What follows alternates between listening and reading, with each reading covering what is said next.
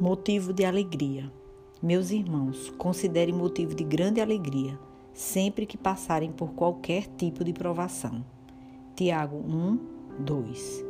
A tragédia, a tempestade ou mesmo a chuva pode atingir qualquer um de nós. Ninguém está imune ou isento.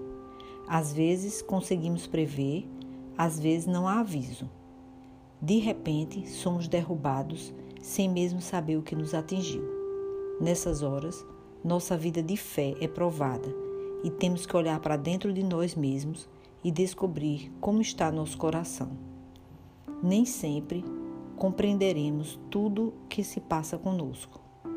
E é quase certo que faremos perguntas para Deus. Mas, apesar de todas as nossas preocupações, Ele nos ama e o seu caráter é de bondade e justiça para conosco. Convencidos dessa verdade, nos alegramos nele por saber que as provações são motivos de glória e honra para Deus.